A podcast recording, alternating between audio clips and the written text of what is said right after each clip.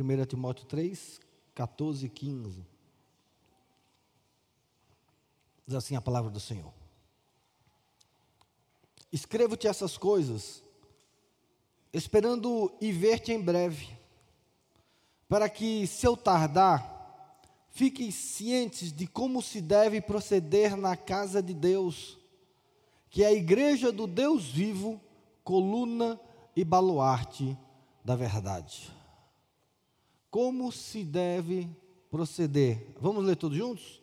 Na casa de Deus, que é a igreja do Deus vivo, coluna e baluarte da verdade. Meu Jesus. No muito falar, Senhor. No muito falar, ao risco de nos perdermos das nossas filosofias, das nossas nossos pensamentos, das nossas ideias. Por isso devemos te pedir agora, Senhor Jesus, que nesse momento o Senhor abra o nosso entendimento, o nosso coração para a tua palavra.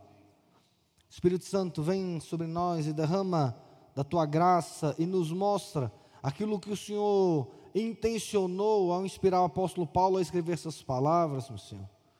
Para que possamos se aquela terra boa que recebe a palavra vindo de ti, e ela vai produzir frutos para a glória do teu nome, Senhor. Espírito Santo, vem sobre nós agora e nos ajuda a nos humilharmos para podermos receber com clareza aquilo que o Senhor tem para cada um de nós. Espírito Santo, nos leva agora cativos, nossa mente e o nosso coração para a tua escola, para a tua academia, para que possamos realmente aprendermos da tua palavra nos dá clareza sobre o que o Senhor quer nos ensinar. E que nesse momento, Pai, o Senhor cresça e todos nós possamos diminuir, Senhor. E eu te suplico que o abrir da minha boca e o meditar do meu coração sejam verdadeiramente agradáveis na tua presença, Senhor. Ministra sobre nós nesse momento. Que sejamos uma igreja viva, uma igreja do Deus vivo, uma igreja que é a tua morada. Em nome de Jesus. Amém, Senhor. Amém. Meus irmãos, a uma das questões mais importantes no agir de Deus e na maneira como Deus atua, na maneira como o Espírito Santo atua, eu quero que você entenda claramente isso. Ah, o tema que me proposto para essa manhã é falar sobre a igreja, a coluna e baluarte da verdade. Exatamente nesse final desse texto, quando o apóstolo Paulo diz assim: que a igreja do Deus vivo e ela é a coluna e baluarte da verdade. Ah, Deus, ele só trabalha com a verdade. Não existe outra possibilidade. Deus ele é a verdade. E querido, se você não amar a verdade, você não consegue amar Deus. Se você não buscar a verdade, você não vai conseguir buscar a Deus. Deus ele não faz concessões, Deus ele não faz adaptações, Deus não faz nada que mude quem ele é e o que o evangelho é. Não tem jeito. Você pode orar, você pode espernear, você pode pedir, você pode discordar, mas no reino dos céus, ou é do jeito de Deus, ou não tem jeito nenhum.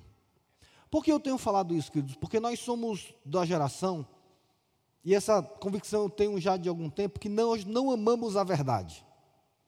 Nós amamos estar certos.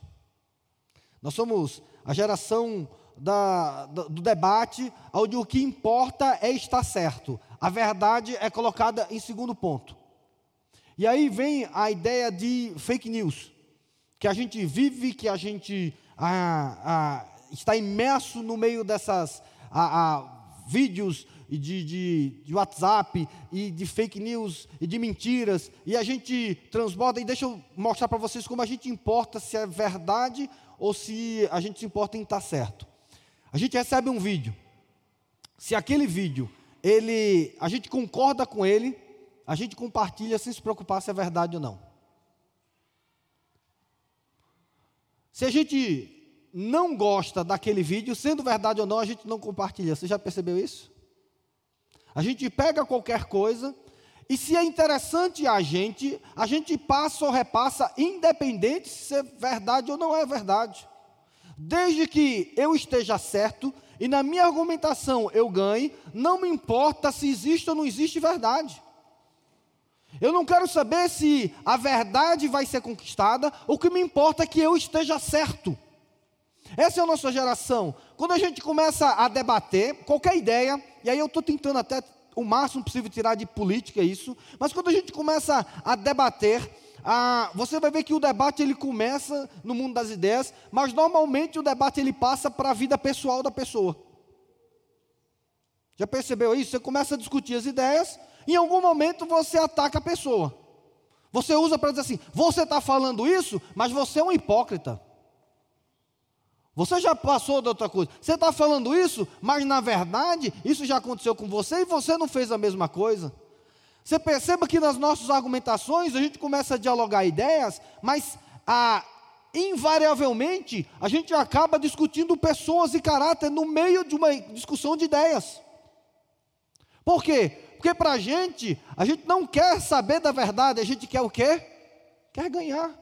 E aí, quando no meio da discussão, eu vejo que eu estou perdendo a discussão, eu ataco a índole, o caráter da pessoa, o que é que eu fiz? Eu não me importo mais com a verdade. Eu quero é ganhar. Eu quero é o quê? Está certo. Mas, querido, e esse vai ser o, o grande problema nosso como igreja. Na igreja, não importa se você está certo, se você vai ganhar. O que importa é o quê? O que é que importa? Tem certeza, querido? É isso que você tem buscado? É isso que você tem buscado na sua vida cristã? Você tem buscado a verdade de Deus acima de todas as coisas, inclusive acima de você?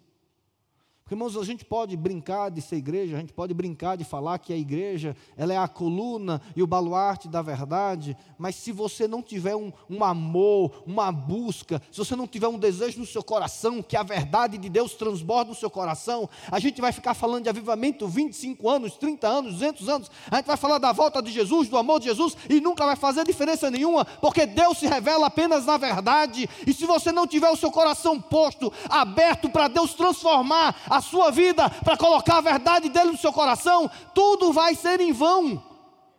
A leitura da palavra vai ser em vão. O culto vai ser em vão. Porque, querido, não adianta a gente falar de igreja se você não se importa com a verdade de Deus sobre a igreja. Não adianta a gente ficar elocubrando sobre a beleza, o amor, o agir de Deus, se você não está se importando com a verdade de Deus.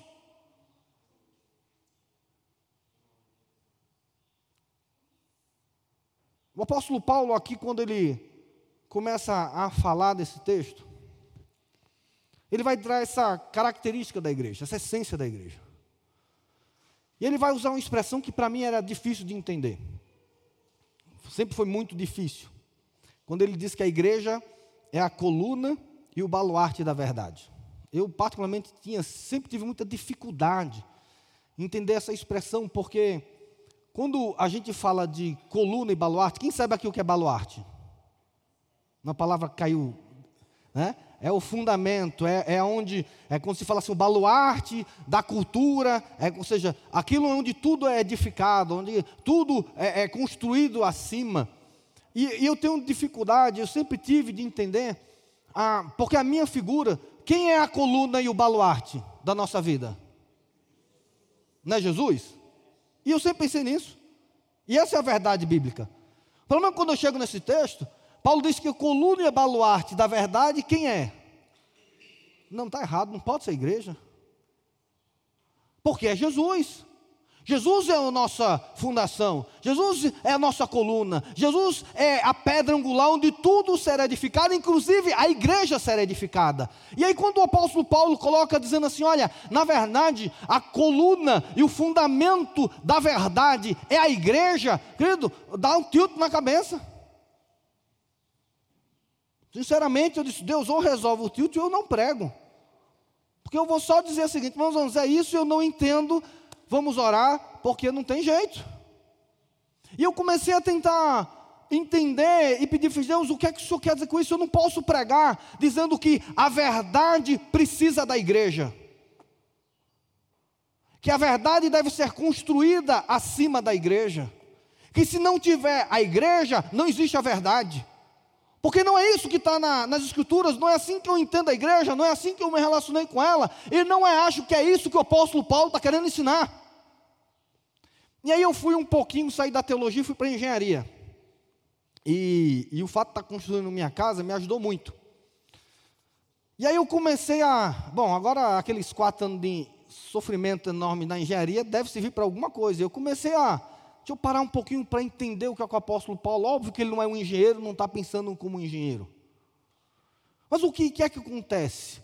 Quando o apóstolo Paulo está dizendo o seguinte: olha, a igreja é o fundamento e o pilar, da qual ela vai sustentar a verdade.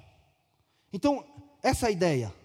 A ideia é que o apóstolo Paulo fala assim: a igreja de Deus vivo, ela é coluna e baluarte da verdade. Então veja, primeira coisa, o apóstolo Paulo não está dizendo que a verdade vai ser construída sobre a igreja. Ele não está dizendo que a verdade ela vai ser disseminada pela igreja. Ele não está dizendo que a verdade ela vai ser protegida pela igreja. E ele também não está dizendo que a igreja é a verdade. O que ele está dizendo é que a igreja do Deus vivo, ela é a coluna e a fundação de uma estrutura, de algo que ela tem que suportar, algo que ela tem que receber, que é a verdade. A ideia aqui do apóstolo Paulo, ele não está falando sobre uma construção, algo que está sendo construído, uma verdade que vai sendo construída sobre a igreja, não. Ele está dizendo que já existe a verdade e a missão da igreja é receber essa verdade e sustentá-la como sendo dela. Entenda, e aqui me desculpe se eu for muito engenheiro e pouco pastor nesse momento. Como é que a gente trabalha uma estrutura de uma casa? Essa aqui não, não vale a pena porque ela não tem laje, ela não tem sobrepeso. Mas eu, a, a, quando a gente vai calcular uma casa, a gente começa pelas cargas da casa. A grande pergunta é: o que essa casa tem que aguentar? E aí você vai dizer, ah, ela vai ter uma laje de Primeiro CD feminina, ela vai ter dois pavimentos, vou falar da minha casa. Então ela vai ter uma laje enorme, um pé direito enorme, vãos enormes, e aí eu começo a dizer assim, o que é que vai ter em cima dessa, dessa laje? Aí você vai dizer, ah, vai ter a, a caixa d'água, vai ter o telhado, vai ter isso, vai ter aquilo, e aí você vai calcular e vai preparar aquela laje para receber aquela carga. E aí depois você vai dizer, isso no primeiro pavimento? Ah, no primeiro pavimento vão ser quatro pessoas, né? um com um sobrepeso razoável, né? Que, e aí, nessa hora, que lute a casa, não é isso? Nessa hora, está o sobrepeso lá, que lute a casa, a casa que aguente. Então você vai dizer, ó, essa casa aqui é para aguentar essa carga, essa carga e essa carga. Então qual é a ideia? Você diz assim, olha, a carga que eu quero é essa. E aí você vai e coloca na laje essa carga. Só que a laje, ela não aguenta a carga, ela não foi feita para aguentar a carga. Não sei se você sabe disso. A carga ela foi feita para a laje, ela é feita para distribuir a, a carga. Ela recebe aquela carga e ela joga aquela carga para onde? Ela vai jogar para as vigas, sendo um pouco mais técnico. As vigas também não vão aguentar aquela carga, que ela não tem feito para isso. Viga é aquela partezinha que faz isso aqui. Ela, qual é a função da viga também? É pegar essas cargas e jogar para onde? Para os pilares. E o que é que o pilar faz com isso? Ele recebe a carga e agora aquela carga vira dele. Ele assume toda aquela casa e o papel do pilar que vai jogar para a fundação dessa estrutura é pegar todo aquele peso daquela casa e dizer o seguinte: agora esse peso é meu. Essa carga é minha.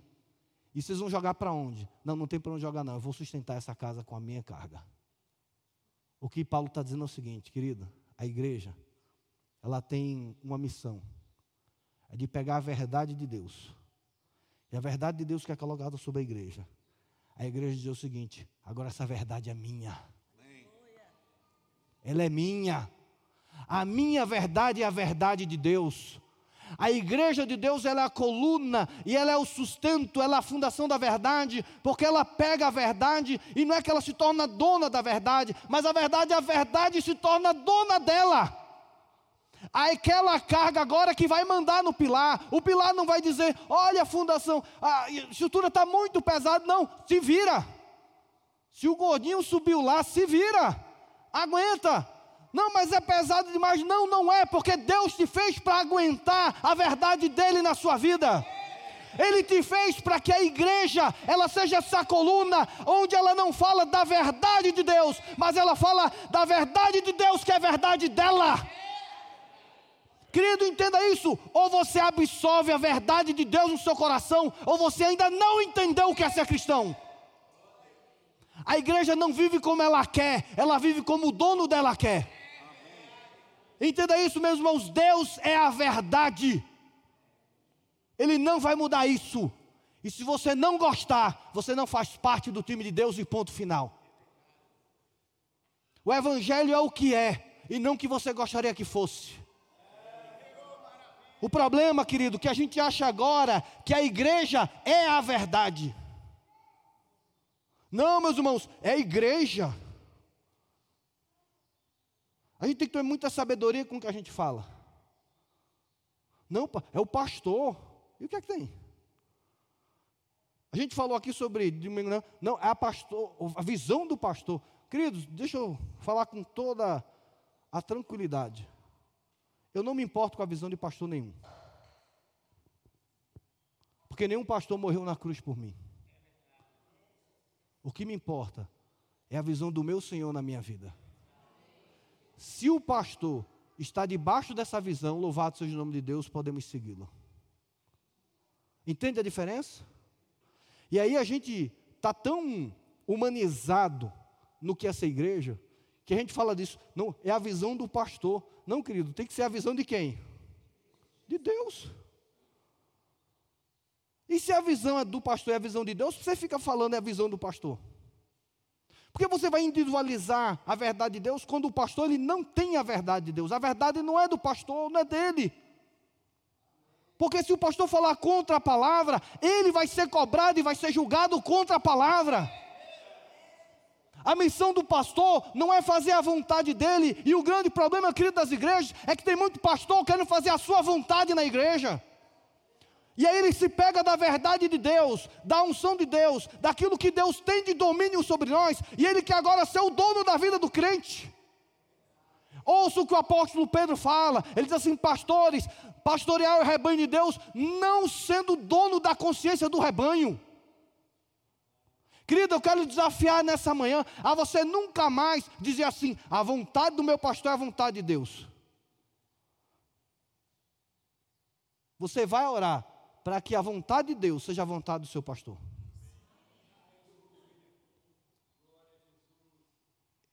Querido, nunca procure alguém para dizer assim, pastor, o que o senhor falar é vontade de Deus. Não, querido, você quer saber a vontade de Deus?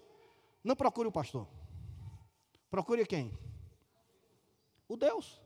Não é mais fácil? Você precisa de intermediário? A coluna da igreja é o pastor? É isso que fala aqui? Quem, quem segura e quem sustenta a sua verdade é o pastor? Não, quem é? É quem? É a igreja. A igreja tem que assumir essa verdade. Agora, querido, deixa eu fazer uma pergunta a você. Você é igreja? Porque esse é o ponto. Porque a gente quer jogar tudo nas costas do pastor, tudo na costa do líder, porque a gente não quer ser igreja, a gente não quer ser responsabilidade daquilo que Deus nos chamou. Porque é muito mais fácil, querido, botar nas costas do pastor e dizer: Não, Deus fala com o pastor. Não, querido, Deus fala com você também. A verdade de Deus não é a verdade da liderança. E querido, deixa eu mostrar isso. A gente tem na história, toda vez que a liderança de qualquer igreja se avorou, tomou conta, tomou posse da verdade de Deus, a igreja deixou de ser igreja. Por isso eu quero desafiar você essa manhã: não entregue a verdade de Deus para ninguém. Assuma a verdade de Deus como sua.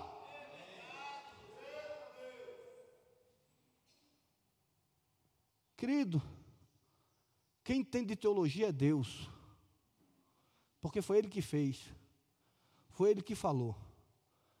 E o Deus que ensinou teologia a mim, ou ao Alcides ou a qualquer outro, é o Deus que ensina teologia para você. Você não vai aprender teologia com Berkhoff, com Anthony Heugman, com qualquer um que eu possa citar aqui. Você vai aprender teologia com o Espírito Santo de Deus. Você vai aprender a verdade de Deus é com o próprio Deus. Querido, não adianta, querido, a gente chegar aqui e falar de ser igreja e dizer assim, bom, agora os pastores, os presbíteros têm essa responsabilidade. Não, querido, é sua. Se a igreja não assumir a verdade de Deus como sendo dela, nós falhamos como igreja. A igreja ela é coluna e ela é baluarte da verdade, porque a verdade de Deus agora é assumida por ela. Elas são os pilares aonde a carga da verdade de Deus cai sobre nós e nós agora assumimos essa carga como sendo nossa.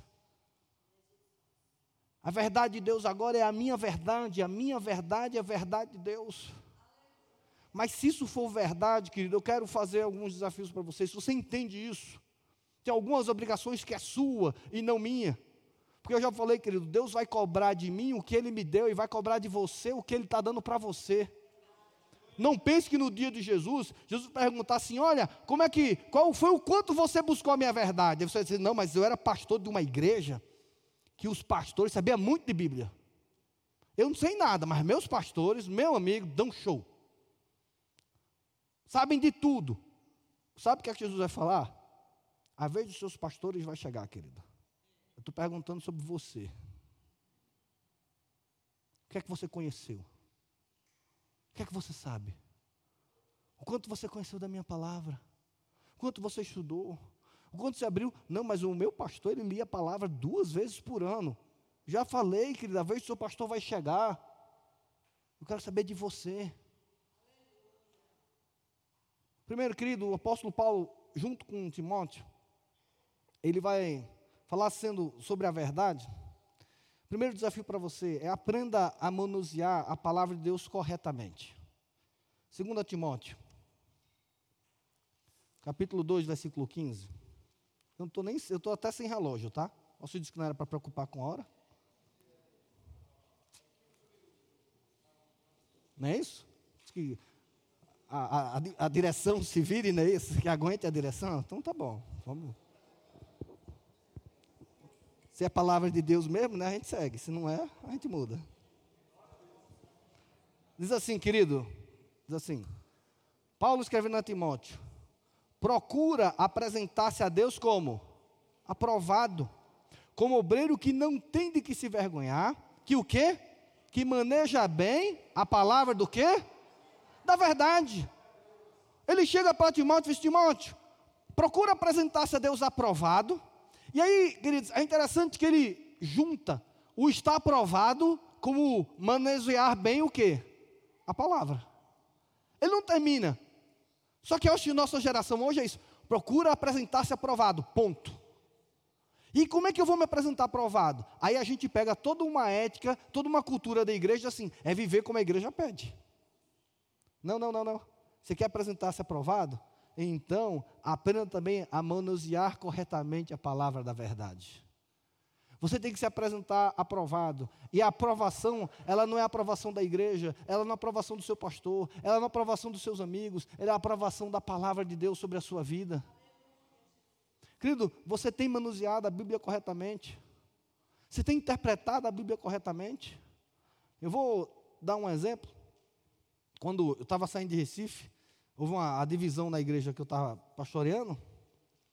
E tinha um grupo mais espiritual do que os outros que estava querendo sair, não sabia como dizer que ia sair para seguir um pastor. Então, teve, aí teve um, um acampamento, alguma coisa assim, o pessoal estava conversando. Aí um desses líderes espirituais, ele chegou e fez assim: Olha, eu vou sair da igreja. É mesmo? É. Por quê? Não, porque Deus mandou eu sair da igreja. Foi mesmo? Ah, eu estava lendo a Bíblia, e aí Deus falou claramente comigo. Foi mesmo? Aonde? Ele fez assim: estava lendo a Bíblia e li a história de Zaqueu. Peraí. Você leu a história de Zaqueu e Deus mandou você sair da igreja? Foi. Tá bom. Vai, ajuda. Me ajuda a entender, né? A aceitar. Não, eu li, estava lendo a história de Zaqueu, e aí eu entendi que eu era Zaqueu. E aí, é, aí eu percebi que a multidão era a igreja. E que a multidão que era a igreja estava me atrapalhando de ver Jesus. E aí, eu, eu só perguntei para ela assim, tá, e quem é a escada, querido, que você está achando que precisa para ver Jesus? Isso não é manusear corretamente a palavra de Deus. Querido, eu lhe desafio a você parar de ler a palavra de Deus para encaixar nela os desejos corruptos do seu coração. Esse é o grande desafio nosso para manusear bem a palavra de Deus. É quando ir para ela, é a gente se esvaziar dos nossos conceitos. E o maior desafio hoje da nossa geração é tentar ler a Bíblia sem fazer o Hélio ou a Arminha. Porque a gente está confundindo política com igreja. A gente quer ir para a Bíblia e dizer se vota em A, em B, em C, em D, em E, em E, em F, querendo tutelar a consciência das pessoas. Querido, aprenda a ler a Bíblia segundo aquilo que o Espírito Santo quer que você aprenda da Bíblia, e não para apenas comprovar os teus desejos corruptos do seu coração. Porque, querido, a grande maioria das pessoas que eu vejo é quer usar a Bíblia como esteio para justificar o pecado do seu coração. Querido, eu vejo gente usando Davi para justificar a sua homossexualidade. Tem pastor que começa a falar que precisa reatualizar a Bíblia. Que a palavra de Jesus, lá com a, com a mulher, da, era uma, de cunho sexual, que Jesus queria dar o esperma dele para a mulher. Que Davi, que na verdade não era a harpa que tirava os demônios de Davi, mas era a bunda de Davi, desculpa usar essa expressão, mas isso tem lá em livros que estão no nossos seminários. Que o que acalmava Saul era a homossexualidade de Davi. E aí as pessoas começam a usar isso e dizem assim: não, mas isso é normal. Eu preciso reatualizar a Bíblia, porque ela não se encaixa mais na minha geração. Querido, você escolhe qual geração você quer fazer parte. Eu quero fazer parte da geração dos filhos de Deus. Meus irmãos, e se essa geração me recusar, se essa geração me alienar, se essa geração me perseguir, porque eu sou filho de Deus, eu prefiro ficar com a verdade de Deus. Mas querido, mas para isso, não olha para a cultura, olha para o teu coração. Para que você não olhe para a Bíblia segundo a maldade do teu coração, para justificar o teu coração, para você achar que você vai chegar diante de Jesus e vai dizer: Jesus, eu mereço o céu. Está aqui, ó, eu sou bom, eu mereço, Está aqui, ó. Eu interpretei a tua Bíblia, e aqui, ó. Sabe por que eu casei três vezes? Porque a tua Bíblia falou que Salomão tinha muitas mulheres, eu também podia ter. Ou você nunca viu isso? Você já viu qual é a nossa crise? As nossas crises com a Bíblia é sobre o nosso coração, na verdade, não é sobre a Bíblia. Por que Salomão pode ter mil mulheres? É da tua conta, meu irmão. Cuida da tua vida. Você quer ter mil também? Eu tenho uma e já, para mim, é mais do que o suficiente. Entendeu? Já é demais para mim. E eu ainda tive que escolher uma baixinha, porque se fosse muito alta, o negócio né, ia mandar mais em mim do que já manda, entendeu? Imagina, eu, eu olhando de cima para baixo, ela já manda em mim, mas a gente só olhar de baixo para cima. É difícil, a gente escolhe as baixinhas. Ah, mas é, pelo menos olhe de cima para baixo, não é isso? Só. É, entendeu? Mas aí a gente fica assim, mas então, se Salomão podia ter mil, eu também posso ter mil? E grande, grande crise, não é isso? Sua. Aí a gente fica com crise do tipo assim, Deus, mas eu, eu não aceito o Deus do Velho Testamento que mandou matar. E? Não, não, eu não gosto. Tá bom, meu irmão, você vai para o inferno gostando ou não. Ah, você não gosta do Deus que mandou matar no Velho Testamento? Mas você gosta do Deus que mandou matar o seu próprio filho por sua causa? Esse Deus você gosta. Agora, o Deus que matou o seu próprio filho por amor a você, ele tem autoridade, inclusive, para matar quem ele quiser. Se você reclamar com Deus assim, mas Deus, o Senhor foi muito mal. O Senhor matou aquele povo todinho no Velho Testamento. E Deus vai dizer assim: é verdade, eu fui muito mal também. Matei meu filho, mas não vai ser para você. Porque eu sou muito mal, eu mato. Entende, querido? Meu irmão, para de crise besta. A fé, ela é simples. O evangelho é simples. O evangelho é entendível. Querido, aqueles porquês. Querido, eu fui ver um, um, vídeo de um pastor que eu até gostava dele, mas a thumb, porque a gente agora é, é, a, é a, geração das thumbs né, do YouTube. Né? Quanto mais polêmica, mais clique a gente tem. Querido, isso é o clique do inferno. É a isca do inferno. A thumb é polêmica, vou abrir, né? A verdade sobre a separação, aí você vai clicar para ver. Não, toma conta da tua vida, querido. Cuida do teu casamento. Aí o cara colocou como uma thumb, por que Davi escolheu cinco pedrinhas? Falei, sério que eu vou discutir por que Davi escolheu cinco pedrinhas? Eu vou gastar o meu tempo de cristão ou então, querido, alguém tinha curiosidade para saber por que Davi escolheu cinco pedrinhas. Aí, querido, aí começa as invenções humanas. Porque toda vez que você vai dar uma resposta para aquilo que Deus não respondeu, você está levando a pessoa para o seu evangelho e não para o evangelho de Cristo. Entende isso? Se Deus não, Deus não respondeu, eu vou responder para você. No máximo, você vai ter minha opinião idiota sobre o assunto. No máximo. E aí você pode olhar a minha opinião e dizer assim, pô, mas eu gostei da opinião idiota daquele pastor. Então, ótimo, você é um idiota comigo que quer descobrir aquilo que Deus nunca vai falar, meus irmãos. E aí agora, a gente pega a verdade de Deus, em vez de aceitá-la, a gente quer discuti-la. A gente quer argumentar com ela. A gente quer brigar com ela a gente quer discordar. Querido, veja que idiotice é você buscar discordar de Deus. Sabe quantas pessoas discutiram com Deus e ganharam na história? Quantas ganharam? Teve uma.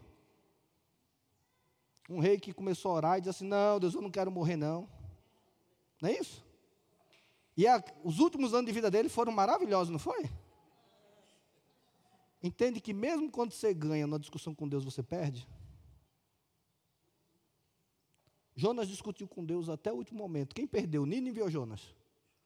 Aí você viu que no sinal de Jonas, quem é que vai julgar a geração? Jonas ou Nínive? Não é isso? Por que Nínive vai julgar? Porque Jonas discordou de Deus. O sinal de Jonas leva para Jesus. Mas quem vai julgar foi aqueles que receberam a verdade de Deus como ela é. E Jonas que ficou discutindo com Deus, pelo menos nesse momento, nessa palavra, ele não vai estar capeando o julgamento, é capitaneando o julgamento. Ele não vai fazer nem parte do julgamento, mas ele vai pegar aqueles ninivitas que ele desprezou, porque a teologia dele não entrava, porque o conceito dele não entrava, diz assim: não, quem vai julgar são os ninivitas, porque eles receberam a vontade de Deus, eles receberam a verdade de Deus. Então, querido, a verdade de Deus ela tem que ser simples. Manuseie a, a Bíblia não para justificar o seu pecado, não para tirar suas dúvidas daquilo que Deus não respondeu. Leia a Bíblia para você entender qual é a verdade de Deus e você assumi-la. Segunda coisa, querida, é que a verdade de Deus ela tem que ser transformadora. E o que é uma fé transformadora? É aquela que muda a sua opinião. Se você leu na Bíblia e você discorda da Bíblia, o que é que você pede? Espírito Santo, me muda, me transforma. Ah, mas eu quero ter mil mulheres. E Deus diz assim: não, você não pode ter mil mulheres. Ao invés de você usar o exemplo ruim de Salomão, você pede a Deus para que transforme o seu coração, para que você fique feliz com só sua mulher. E não ficar justificando. Você já viu quantas vezes a gente gasta tempo justificando nosso pecado? Você já percebeu que todo adultério a culpa é da mulher quando o homem comete? E o homem fala assim: não, mas é porque tem três meses que eu não faço sexo. E aí não teve jeito, né? Eu sou homem. Você é um homem ou um coelho, rapaz? Você é um animal? Você não consegue ficar sem fazer relação sexual. Foi assim que Deus criou o homem? É assim que a Bíblia diz que o homem foi feito? Não. Então se molde aquilo que Deus fez você para ser. E não se molde com o homem. Ou então a mulher trai o marido, né, porque diz assim, ah, porque ele não falava mais que me amava. Né, tem aquela piada, né? Que foi um, um casal para terapia.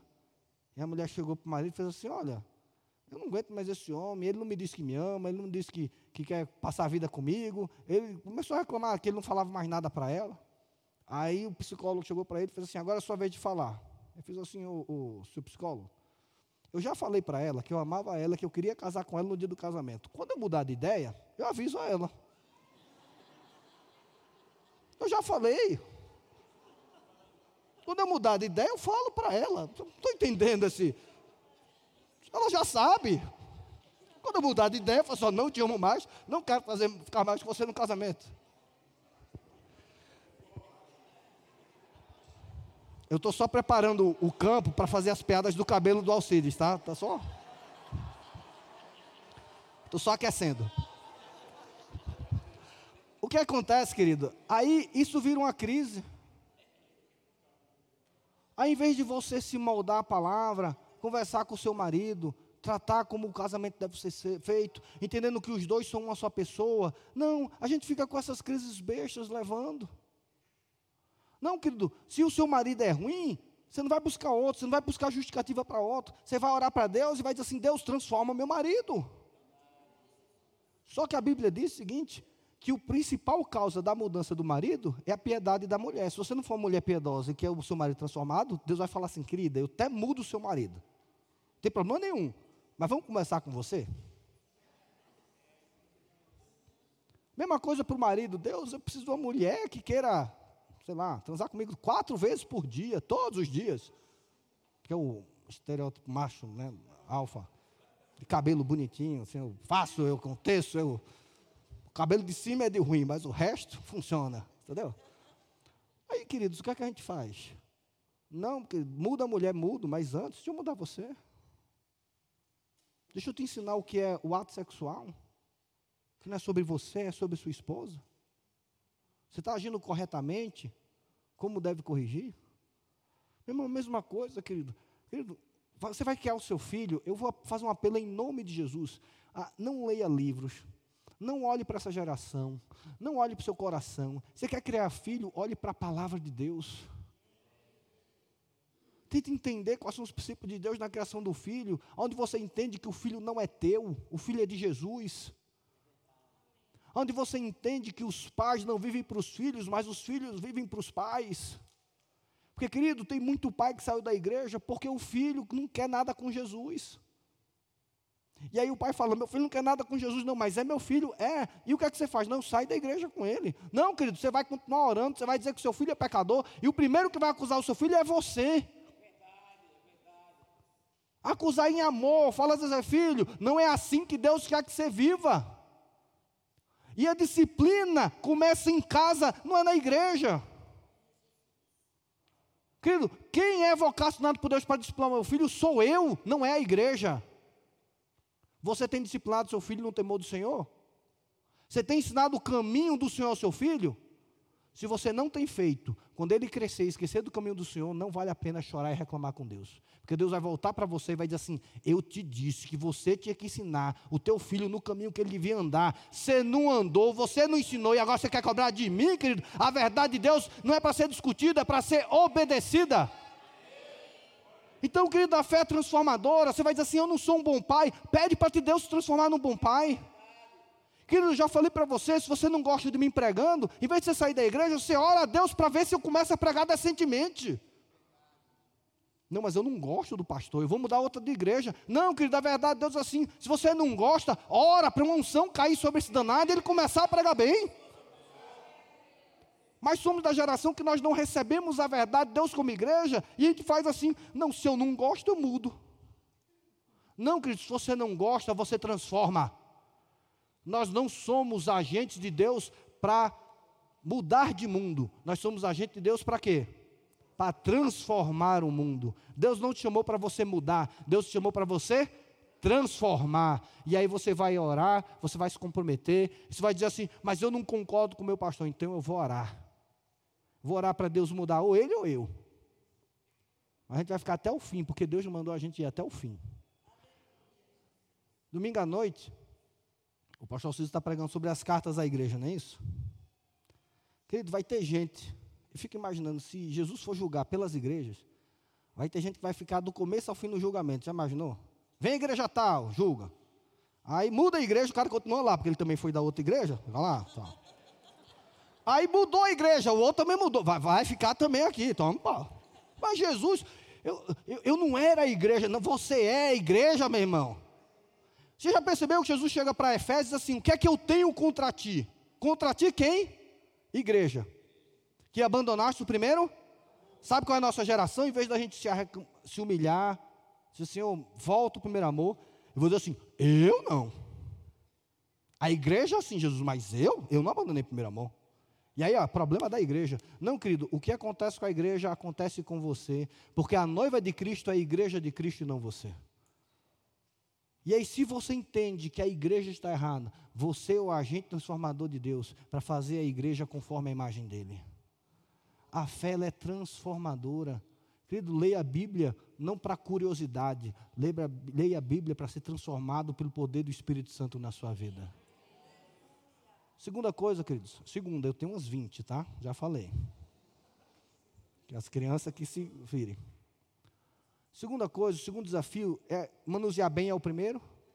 O segundo é ouvir e obedecer. Esse é o nosso segundo desafio.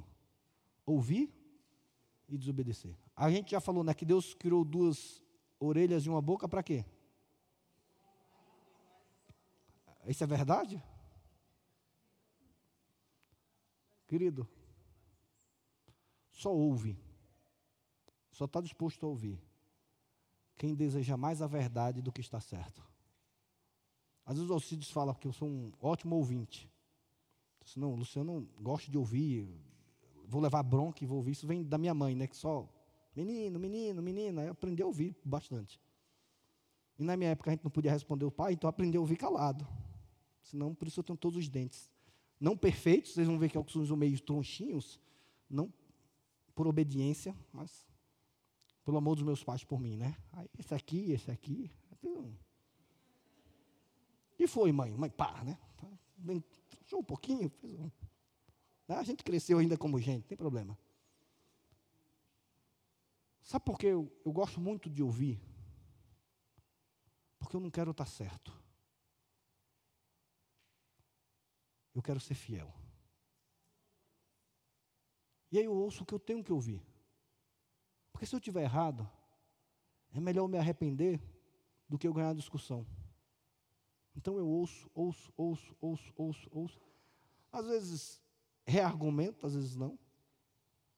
E de tudo que eu ouvi, eu paro, vou para casa, coloco no altar do meu Senhor e digo: Senhor, o que isso é? Palavra do Senhor? Orientação do Senhor? O que isso é opinião? Ou que isso é fruto do pecado do pastor Alcides? Aquilo que for fruto do pecado do pastor Alcides, eu volto para ele e digo assim, seu pecador, é o seguinte. Você falou isso, isso, isso, mas você está errado. Aquilo que é uma opinião dele, eu vou guardar no coração e vou entender que é uma opinião. E vou levar em conta como opinião. Aquilo que eu entendo que ele tem sido usado por Deus para mudar a minha vida, eu humildemente me arrependo e busco força do Espírito Santo para mudar. Ouvir e obedecer. Mas, querido, a gente não quer nem ouvir. Adolescentes, deixa eu dizer uma coisa para vocês: aprendam a ouvir a palavra de Deus. Ah, mas duas horas e meia é chata. Querido, garanto a você, é melhor ouvir duas horas e meia a palavra chata do Senhor do que dez minutos a impiedade do mundo. Querido, eu gosto de ouvir porque eu quero a verdade. Mas também, querido, não adianta você ouvir e não obedecer. Porque se você ouve e não obedece, a sua vida vai ser semelhante ao quê? Alguém que construiu uma casa sobre areia. E aí, quando vier a tempestade, o que vai acontecer? Ela cai. Ela cai. Porque nós somos chamados para ouvir e obedecer. Querido, quando você assume a verdade de Deus como sua, como coluna e fundação da mensagem de Deus, da verdade de Deus para você, você começa a manusear bem a palavra de Deus. Usando a palavra de Deus para entender o que é o Evangelho e para ser transformado por ela. Você começa a ter sede da vontade de Deus para ouvir e obedecer. Sabe por quê, querido? Sabe por que Deus não fala tanto para a gente? Porque a gente não quer obedecer. E Deus não vai perder tempo falando da sua vontade para quem não quer saber da vontade dele. Deus não é horóscopo. Deus não está aqui para matar sua curiosidade. Deus está aqui para reinar sobre todas as coisas e fazer a sua vontade reinar sobre todas as coisas. Se você não tem uma disposição no seu coração de ouvir a verdade de Deus, de obedecer a verdade de Deus, Deus não vai falar com você. Porque Deus vai perder tempo com você, querido. Falando que você tem que ir para a igreja se você não quer ir para a igreja. Porque Deus vai falar com você dizendo que você tem que discipular e você não quer discipular. Porque Deus vai perder tempo falando com você se Ele quer te fazer missionário na África, se você não está disposto a ser missionário na África. Querido, Deus vai falar para quem tiver o coração aberto para ouvir e obedecer aquilo que Deus tem para falar, meus irmãos. Meu irmão, eu garanto a você que ao ouvir Deus, abra o seu coração para obedecer a Deus e Deus vai falar de maneira maravilhosa na sua vida. Não adianta, querido. Nós somos chamados para ouvir e obedecer. E quando você está disposto a obedecer, Deus vai falar demais com você. Deus vai falar até o que você não queria ouvir. E Deus vai te transformar em ser alguém que você nunca imaginou que você seria. Por último, desse ponto, para não criar nenhuma expectativa do tipo, não, não vai acabar agora. Queridos, abrindo, provavelmente esse vai ser meu último sermão aqui, tá? E assim, vocês viram minha filha cantando aqui? Eu não vou dar conta quando vem um marmanjo tentando paquerar com ela. Então, eu estou quase decidido no meu coração em dar um tempo. Eu não dormi ontem. Porque quando ela pegou o microfone e toda aquela desenvoltura, não vai dar certo. Não vai dar certo comigo. Não vai dar certo, não estou preparado para isso. Então vou ficar uns 20 anos sem uma nova unção. Entendeu? Então, como é minha última pregação mesmo, vou estender um pouquinho, tá? Não estou preparado para isso. Porque na próxima noite de talentos ela não vai vir. E ela já está pensando qual é a música que ela vai cantar no próximo show de talentos. Ou eu faço uma música para ela do tipo: Meu pai olha tudo, meu pai vê tudo. Eu ainda vou inventar, não? mas se eu não tiver no que vem, você já sabe o que é que aconteceu, tá? Não estou preparado mesmo. A, a última coisa é que quando a gente assume a verdade de Deus como nossa, nós entendemos que nós temos uma missão de proclamar a verdade de Deus. Sabe por quê, querido? Porque só proclama quem se compromete. E sabe por que você não prega o Evangelho? Porque você não quer se comprometer com o Evangelho. Porque é difícil ser crente no trabalho. E aí, querido, quando você se levanta no seu trabalho e fala assim: Olha, eu tenho uma novidade para você, Jesus é isso, isso, isso, todo mundo vai cobrar do seu trabalho agora, você como cristão, e você não está disposto a se comprometer com isso. Sabe por que você não quer discipular ninguém? Porque você não quer se comprometer com a palavra de Deus. Porque quando você ensina a palavra de Deus, quando você proclama a palavra de Deus, você se compromete com a palavra de Deus. Você não se compromete necessariamente em cumpri-la, mas você se compromete em levar ela a sério. Porque nós vamos falhar. Óbvio que eu vou pregar coisas que eu não vou viver. Mas tudo que eu prego eu tenho que buscar viver, eu tenho que me comprometer com essa verdade. Olha o que o apóstolo Paulo fala lá em Filipenses, capítulo 1. Vamos lá, todo mundo abre para ver se acorda, né? Eu, eu tenho água aqui para beber e vocês não têm, então. Filipenses capítulo 1.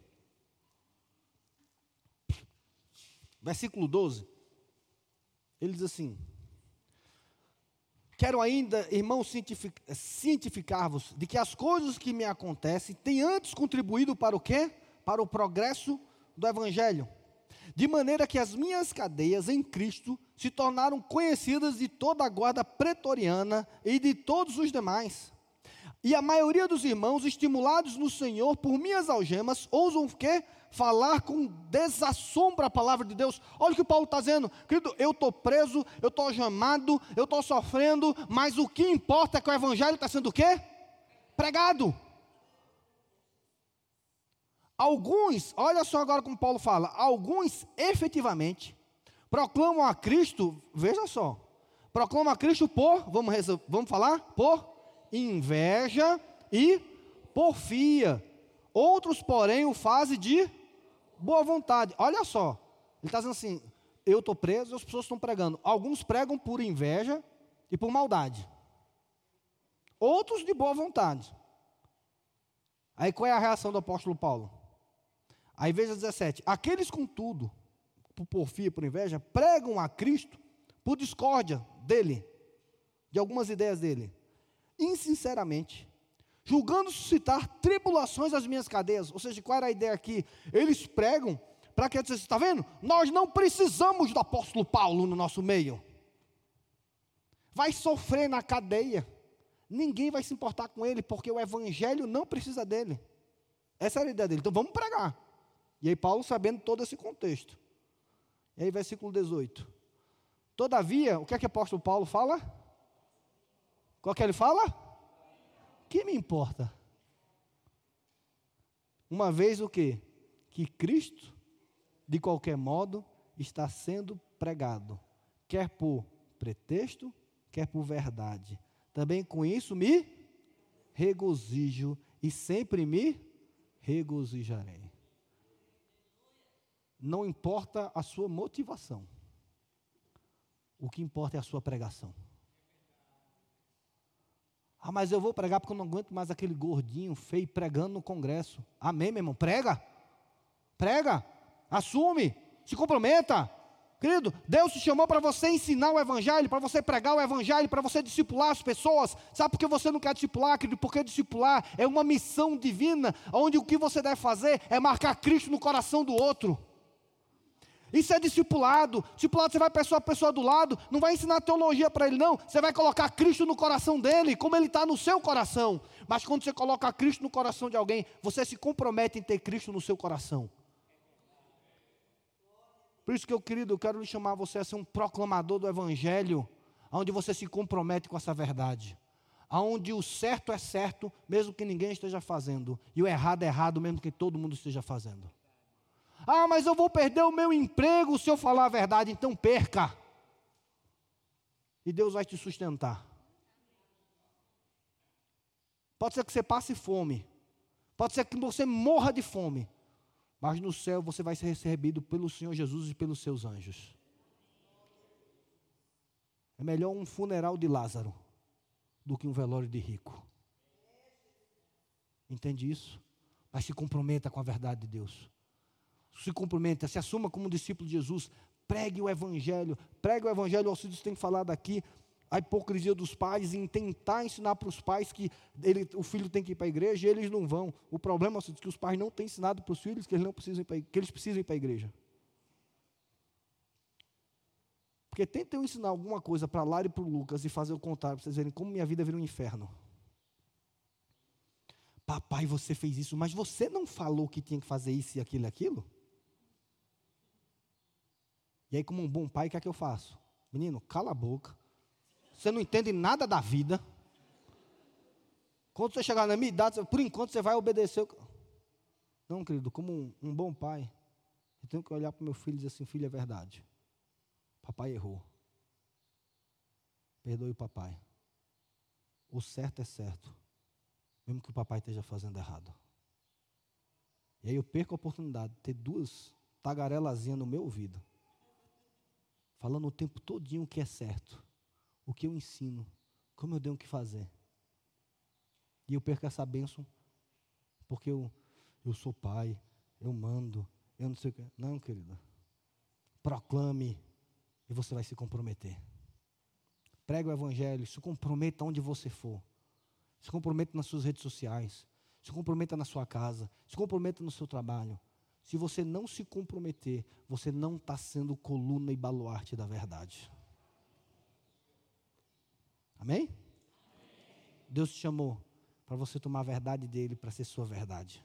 Isso é igreja, coluna e baluarte. Por isso, manuseie bem a palavra, ouça e obedeça a palavra, proclame a palavra. Mas o apóstolo Paulo continua aqui, e eu vou continuar também, já falei. Porque ele fala antes o seguinte: olha novamente para o versículo 15, e eu prometo agora tentar ser um pouco mais rápido. De novo, um pouco mais rápido. Não crie expectativas. Ele fala assim: para que se eu tardar, fique ciente de como se deve o quê? Proceder na casa de Deus. Querido, a igreja, ela é coluna e baluarte da verdade. Porque ela não só assume a verdade de Deus como sendo dela, ela assume o padrão de Deus como sendo dela também. Querido, sabe o que é que Paulo está falando antes aqui sobre proceder? Ele está falando sobre o que é necessário para ser presbítero e para ser diácono. E aí leia, e aí você vai ver que, eu vou, eu vou ler só para você entender isso. Diz assim, fiel, capítulo 3 diz assim, fiel é a palavra. Se alguém aspira ao episcopado, excelente obra almeja. É necessário, portanto, que o bispo seja irrepreensível, esposo de uma só mulher, temperante, sóbrio, modesto, hospitaleiro, apto para ensinar, não dado ao vinho, não violento, porém cordato, cordato, inimigo de contendas, não avarento, e que governe bem a sua própria casa, criando os filhos sob disciplina com todo o respeito. Pois se alguém não sabe governar a própria casa, como cuidará da igreja de Deus? Não seja neófito, para não suceder que se soberbeça e incorra na condenação do diabo. Pelo contrário, é necessário que ele tenha bom testemunho dos de fora, a fim de não cair no opróbrio e no laço do diabo. Sabe por que isso? Porque Deus tem um padrão e esse padrão tem que ser respeitado. E aí ele está escrevendo essas coisas. Veja, Timóteo, estou te escrevendo como deve ser o presbítero, como deve ser o diácono, porque o diácono é praticamente a mesma coisa, mudando uma coisinha ou outra. E aí ele diz assim: escreva-te essas coisas, porque fique ciente de como se deve proceder na casa de Deus. E como é que se deve se proceder na casa de Deus? De acordo com o padrão de Deus. Você quer ser coluna e baluarte da verdade? O padrão de Deus tem que ser aceito por nós. E querido, essa é a coisa mais difícil que existe. Porque você nunca vai ser bom o suficiente. Você nunca vai ser correto o suficiente. Você nunca vai ser digno o suficiente. Você sempre vai ter aquém do padrão de Deus. E se você entender que você está sempre aquém, aquém do padrão de Deus, você vai continuar buscando esse Deus para Ele te transformar dia após dia pelo poder da palavra dEle. Mas se você achar que você não tem mais nada para mudar, nada para transformar, nada para buscar, o evangelho vai ser vazio na sua vida. Se você chegar a um ponto de assim, eu não tenho mais nada de novo para o evangelho me ensinar. Tem nada de novo para mim. Então, querido, você começa a buscar agora o renovo de Deus na sua vida. Porque, querido, quando eu li aqui o capítulo 3, sinceramente, veio a imagem do Alcides na sua cabeça? Veio a minha imagem na sua cabeça? Veio a imagem do Nilo em tudo? Óbvio que não. O que eu espero é que você entenda que a imagem que vem na sua cabeça quando você pensa nisso seja a imagem do Senhor Jesus Cristo. E aí que tanto eu, Alcides, o Nilo, qualquer presbítero diga assim: eu preciso ser a imagem de Jesus Cristo. A igreja precisa orar para que eu seja a imagem de Jesus Cristo. E em vez de orar e dizer assim, mas o Alcides não é condato. Hum. O pastor Luciano é meio avarento. Então eles não podem ser presbíteros, não, querido. Você vai fazer a campanha de 21 dias de jejum e oração. Para que o Alcides seja condato. E o pastor Luciano deixe de ser avarento. E para que o Alcides corte o cabelo decentemente.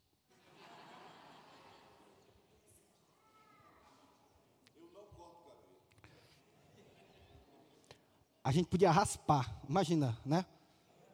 A última unção do congresso, raspar o cabelo do Alcides assim. Fica a ideia. Eu tenho algumas ideias isso. Veja só, jovens, à noite, conversa com a Ana, abre a porta. E, e a segunda sugestão é que eu fiquei inspirado com a, a, a, a com a peça teatral e acho que o Nilo daria um ótimo, um ótimo, um ótimo. Eu estou orando a Deus para isso. Para ver o Nilo na peça, entrando de pampas na igreja. Eu sonhei com isso. Jesus amado. Eu preciso disso na minha vida. Adolescentes, por favor, fica a ideia.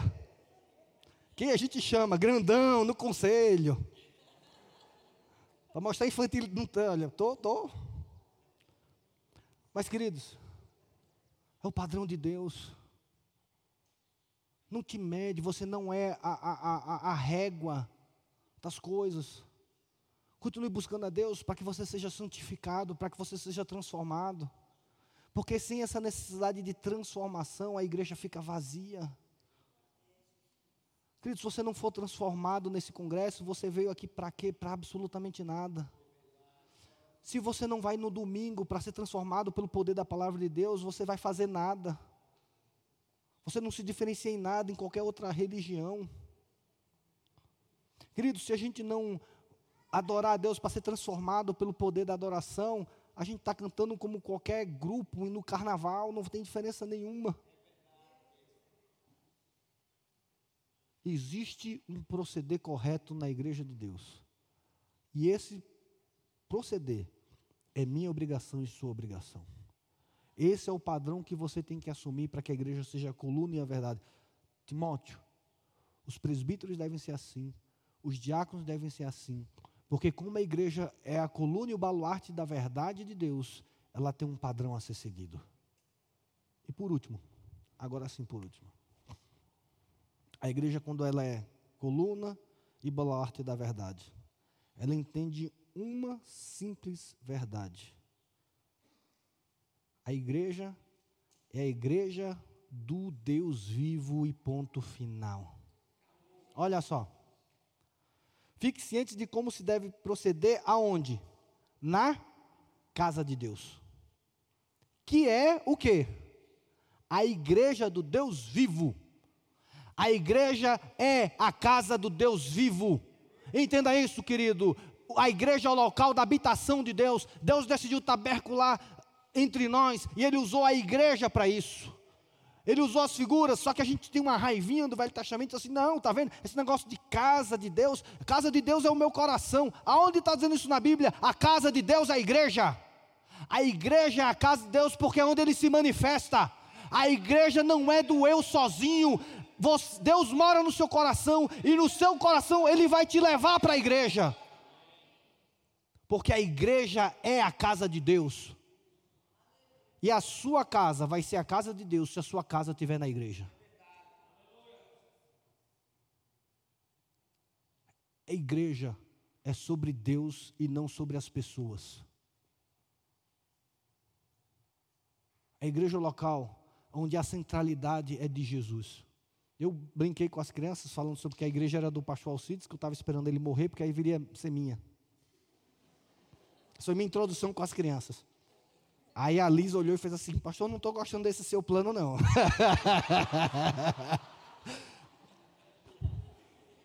Aí Lara, quando chegou em casa, no quarto, fez assim: Papai, você estava brincando, né, papai?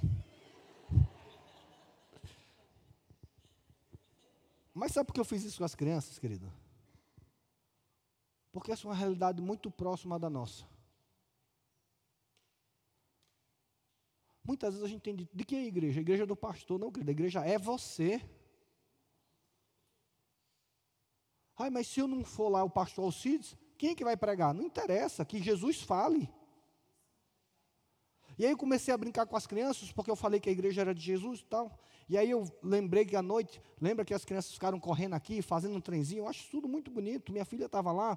Eu cheguei para as crianças e fiz assim: olha, em quem vocês estavam pensando que vocês estavam fazendo um trenzinho? Eu não sou contra trenzinho, não sou contra grito, sou contra, não gosto muito, mas não sou contra. A minha questão é, quando você está pulando, quando você está dançando, você está pensando em quem? Porque deixa eu dizer você, querido, se você fizer isso para Jesus, se você estiver pensando em Jesus, essa é uma grande diferença e bênção que o Evangelho tem para você. Porque se você não estiver pensando em Jesus, tanto faz você estar tá pulando aqui como no carnaval porque se torna vazio. Agora, se você estiver aqui, pulando, fazendo trenzinho para a glória de Jesus, querido, essa é a maior bênção que você vai ter, e você vai ser transformado pela adoração. As, as, as, as amarras do diabo, as algemas do diabo vão ser quebrados durante a adoração, porque quando você faz para Jesus, o Espírito de Jesus age no nosso meio. Querido, quando você está cantando aqui, quando você está ministrando aqui, quando você está pensando em Jesus e não na nota, nas coisas, sua vida é transformada. Porque, sinceramente, querido, se você for me perguntar que nota eu dou para o nosso grupo musical, eu vou dar de 3 a 3,5. Musicalmente. Querido, porque você vai ver muitos músicos muito melhores do que nós tocando. E eu não estou denigrindo aqui os músicos, não, tá? Estou falando como músico. A pastor, você é um baixista, nota quanto? Três, três e meio no máximo. E, e, e não estou negando, porque é o que eu consigo fazer. Agora, esse três e três e meio, para a glória de Jesus, meu amigo, multiplica por muito um três e meio, uma música dois, mas que tem a unção e está sendo debaixo da, da orientação do Espírito Santo, isso é multiplicado por infinito. Meu sonho, querido, é que a gente, os nossos músicos, seja como Davi, que quando dedilhava os instrumentos, os, os demônios caíam fora, porque tinha unção ao tocar. Mas isso vai acontecer, querido, quando a nossa adoração e a gente vai para o culto e pensar apenas em Jesus. Quando você for para a igreja, você for por causa de Jesus. Querido, a grande diferença da igreja é Jesus. Se você tirar Jesus da igreja, ela é mais um movimento social que vai falar de coisas boas, que vai falar do que é certo e errado, que vai te ajudar a ser uma pessoa melhor. Mas quando você bota Jesus, ela faz toda a diferença. Porque ela não vai te fazer de uma pessoa melhor, ela vai te fazer uma pessoa nova. Quando você adorar Jesus, querido, eu garanto a você, na hora que você vier para uma adoração e só pensar em Jesus é totalmente diferente. Você não fica preocupado se do lado está gritando, se do lado está sentado, se do lado está não sei o quê. Jesus passa a ser a sua motivação e sua razão de vida. Por isso, Jesus precisa ser o centro da nossa igreja, porque a igreja é dele. Significa que ele tem que ser o centro da nossa adoração. Ele tem que ser o centro da nossa motivação. Tudo que você fizer, quer comais, quer bebais, faça para quê? Para a glória de Deus. Sabe quem faz para a glória de Deus e anda desanimado? Ninguém. Você está desanimado com a igreja? Olha para Jesus. Está com raiva de mim? Olha para Jesus.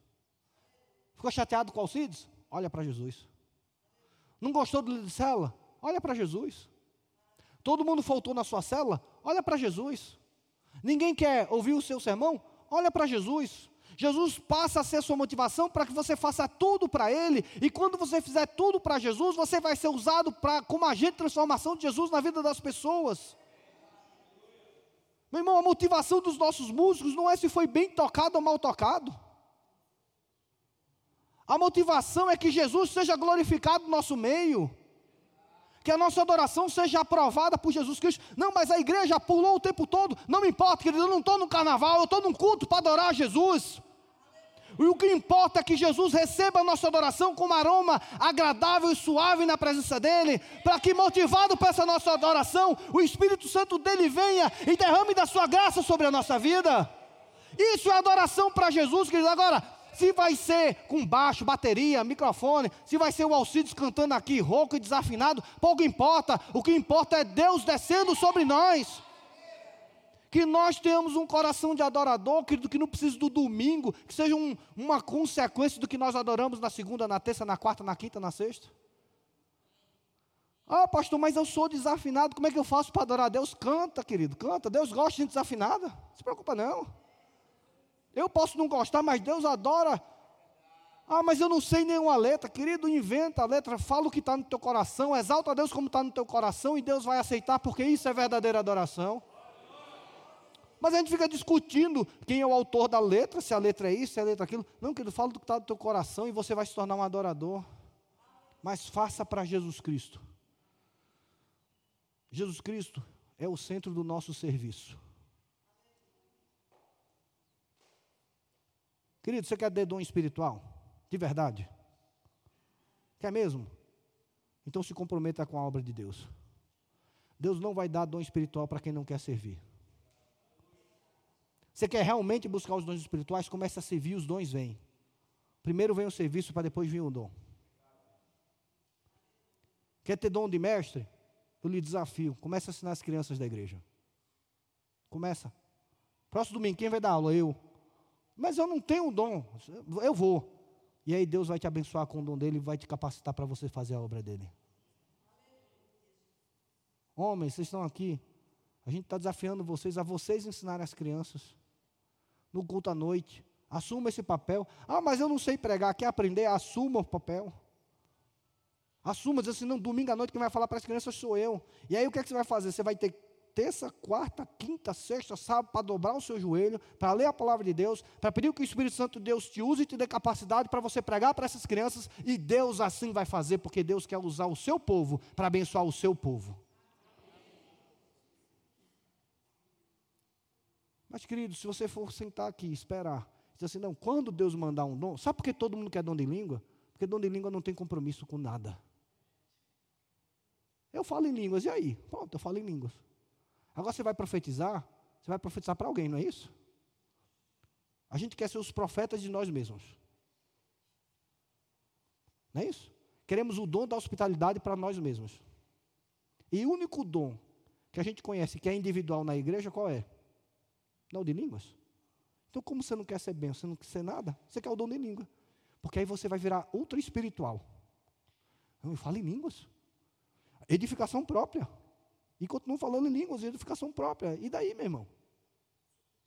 Não, mas aí Deus tem um dom de contribuição para você. Não, não, não, isso eu não quero, não. Eu quero línguas. Porque eu não preciso me comprometer. Eu não preciso nem para o culto para falar em línguas. Mas se Deus te der para uma profecia, Ele vai te dar profecia para quem? Não é para alguém? Veja quantas profecias Isaías fez para ele mesmo. Você conhece? Nenhuma? Não, né? Você sabe que a única pessoa que recebeu profecias claras na Bíblia foi o Senhor Jesus Cristo. Mais ninguém.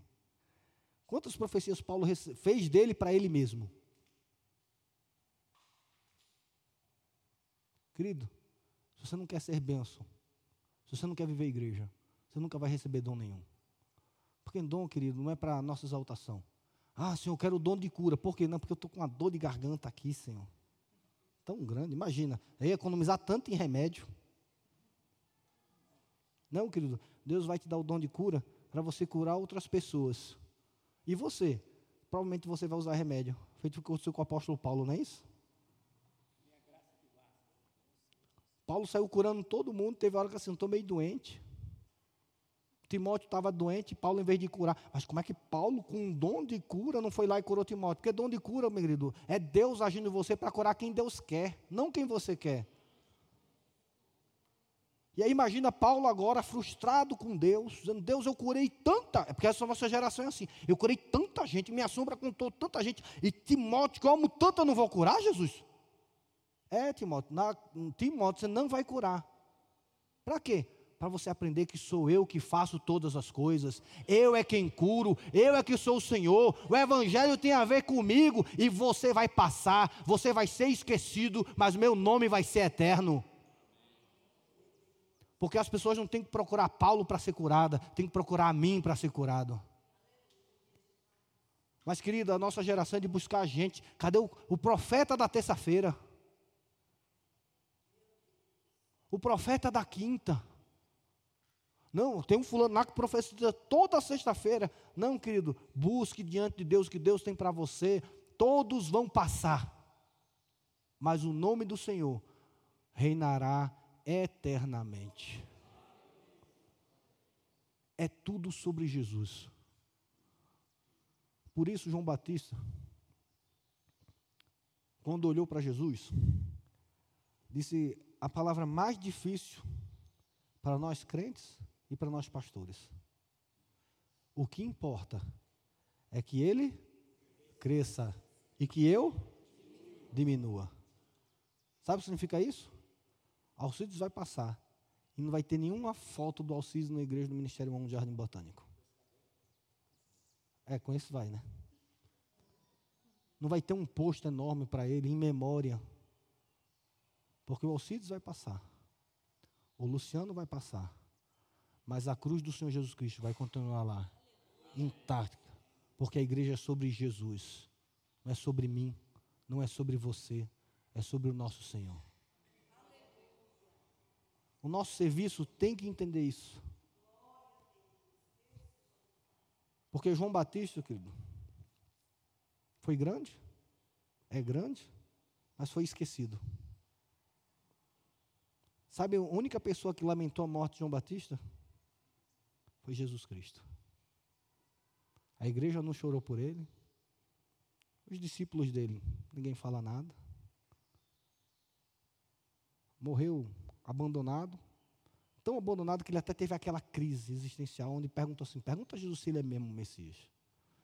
E aí Jesus respondeu para ele: sou. E ele dormiu em paz. E na morte de João Batista, sem glamour, sem nada, João Batista passou. Mas o que importa é que na vida dele Jesus Cristo cresceu e ele diminuiu. Isso é tão verdade que quando depois os apóstolos se encontraram com alguns discípulos de João Batista, está lá em Atos capítulo 8. Chegou assim, assim: Vocês foram batizados? Eles responderam assim: Nós somos batizados no batismo de quem? De João. E o que é que o apóstolo falou lá na época? Paulo falou: Muito bem, maravilha, está ótimo. Aí qual foi a pergunta dele? Receberam o Espírito Santo? Quem, quem é esse? Ah, amigo, calma aí. Não, mas nós fomos batizados por João Batista. Tá tudo bem, querido. Você foi batizado em fogo pelo Espírito Santo? Não, então você precisa de Jesus na sua vida. Você não precisa do pastor A, não precisa do pastor B, não precisa do pastor C, que você precisa de Jesus Cristo na sua vida. E querido, deixa eu dizer uma coisa para você, por último. A igreja só vai ser sua igreja se você entender que ela é a igreja de Jesus Cristo. E aí eu quero terminar com isso. Você só vai dizer assim, é minha igreja, se você entender que antes ela é a igreja do seu Senhor e do seu Redentor. Talvez você tenha sido abandonado pela igreja. Passamos épocas difíceis, por exemplo, de Covid. Talvez você passou essa época aí de Covid e ninguém ligou para você, ninguém se importou com você. Ninguém se preocupou se você estava bem, estava mal. E você pode dizer assim, poxa, mas a igreja toda me abandonou. É verdade. Mas eu garanto a você, Jesus não te abandonou.